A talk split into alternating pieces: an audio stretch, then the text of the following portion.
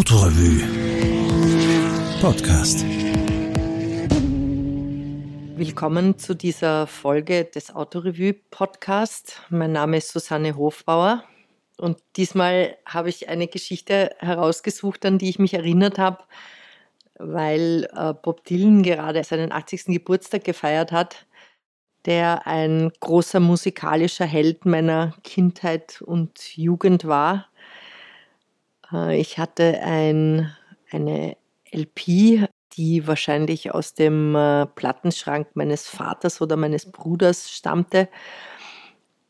Die Aufnahme von 1969, äh, Nashville Skyline. Auf dem Album ist Bob Dylan zu sehen, leicht von unten fotografiert mit einem schwarzen Hut. Er hält gerade die Hand äh, an die Hutkrempe in der anderen Hand eine Gitarre und er trägt einen schwarzen Mantel oder ein schwarzes Sakko und lacht unglaublich herzlich und freundlich in die Kamera.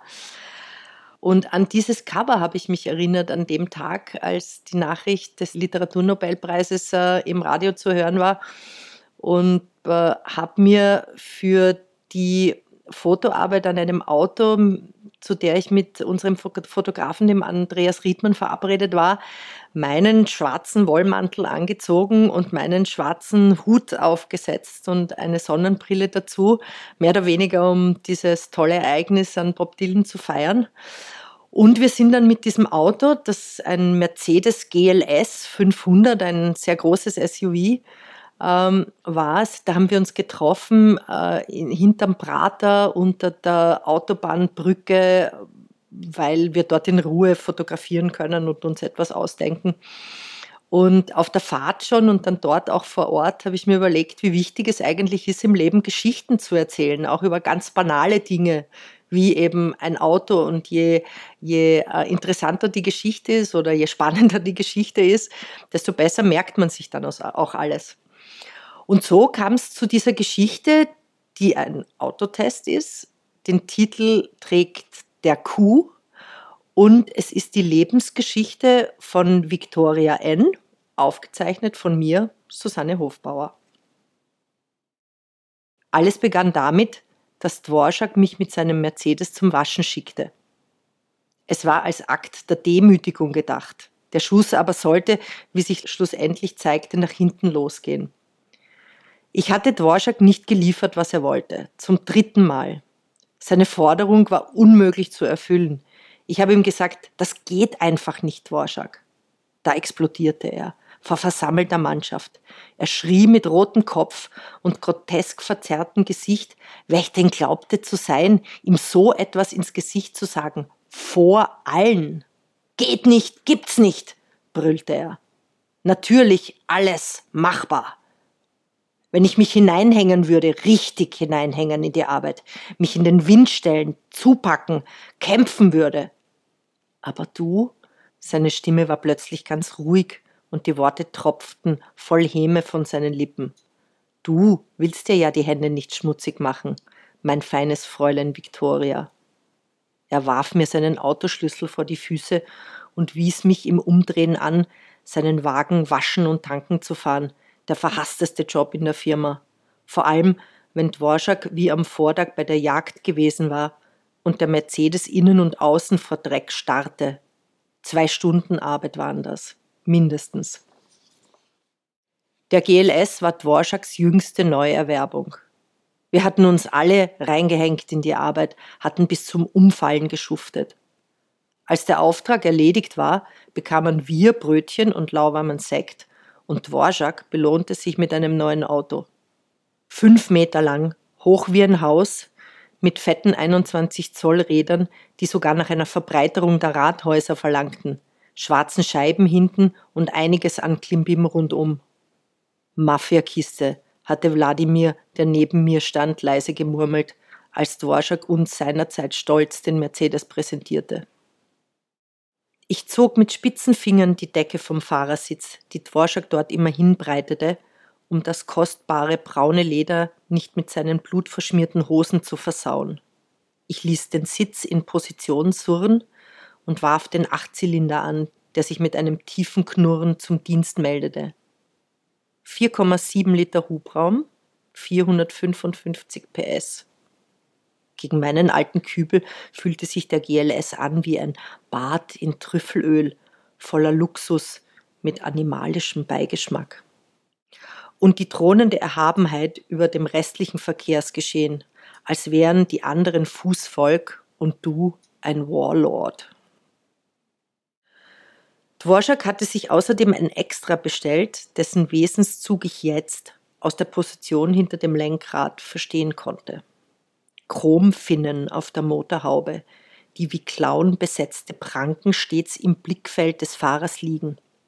Aus der Mächtigkeit, mit der 700 Newtonmeter ein zweieinhalb Tonnen Drum wie den GLS in Marsch setzen, wird auf diese Art ein Lebensgrundgefühl. Du nimmst es mit. Zum Kunden, zur Mannschaftsbesprechung und ich auch zur Tankstelle. Der Glatzkopf an der Kasse wechselte meinen 10-Euro-Schein mit spürbar respektvoller Miene. Der GLS verlieh mir eine Aura der Unnahbarkeit. Meine Wut auf Dvorak begann sich langsam zu legen und machte einem zart keimenden Pflänzchen Platz, das den Namen Rache trägt. Ich dampfstrahlte den festgebackenen Matsch von den Flanken, putzte die flach gefrästen Doppelspeichen an der Felge und saugte den Teppich im Innenraum, auch in den schwer zugänglichen Fugen, in denen sich der Matsch festgesetzt hatte. Da fand ich sie, die Speicherkarte. Sie war in den Spalt zwischen Sitz und Mittelkonsole gerutscht, war auf den ersten Blick gar nicht zu sehen und fast unmöglich mit den Fingern aus der Tiefe zu fischen. Dann ging alles sehr schnell. Mein Laptop lag in meiner Tasche auf dem Beifahrersitz, die Karte war leicht auszulesen. Sie enthielt alle Namen, E-Mail-Adressen und Telefonnummern von Dvoraks Kunden. 750 Datensätze, reines Gold. Ich rief Wladimir an, der sofort ans Telefon ging. Ich werde ab heute einen neuen Namen haben, sagte ich zu ihm, denn ich kann Dvorak vernichten. Zwei Stunden und ein paar Telefonate später wartete ich in Dvoraks GLS unter der Autobahnbrücke in der Nähe des Donauufers auf den Kurier. Wladimir hatte gesagt, ich würde ihn an seinem Wagen erkennen, einem mattschwarzen GLS 63 AMG. Dvoraks Konkurrent war erfolgreicher als er. Obwohl Dvorak die Modellbezeichnung an seinem 500 weggelassen und ein AMG-Paket bestellt hatte, konnte er doch nicht verhehlen, dass er den Zenit nicht erreicht hatte. Ich vertrieb mir die Wartezeit mit Fernsehen. Die Ledersitze waren bequem, ich ließ den Motor laufen, neigte die Lehne etwas zurück und drehte die Sitzheizung auf. Auf der Herfahrt war mir die Wirkung des großen Mercedes-SUVs bewusst geworden. Schnell, stark, imposant, ein Kraftfeld umgab das Auto, es schuf sich selbst Raum. Die anderen Autos auf der Straße räumten freiwillig die Spur, warfen sich eilig aus der Bahn, um dem offenbar Stärkeren nicht im Weg zu sein. So funktioniert die Welt. Es gilt das Faustrecht und wenn du es klug in Szene setzt, reichen 455 PS und ein mächtiges Erscheinungsbild und du erreichst, was du erreichen willst. Das Geld bekam ich in kleinen Scheinen in einem abgegriffenen schwarzen Lederkoffer. Ich zählte nicht nach. Ich hätte mehr verlangen können als eine halbe Million. Ich weiß, ich habe mich immer zu billig verkauft. Auch an Dvorak. Seinen GLS stellte ich in die dunkle Gasse vor seiner Wohnung, die über der Firma liegt. Es brannte Licht im Wohnzimmer, ich sah durch den Vorhang schemenhaft, dass Sibylle bei ihm sein musste.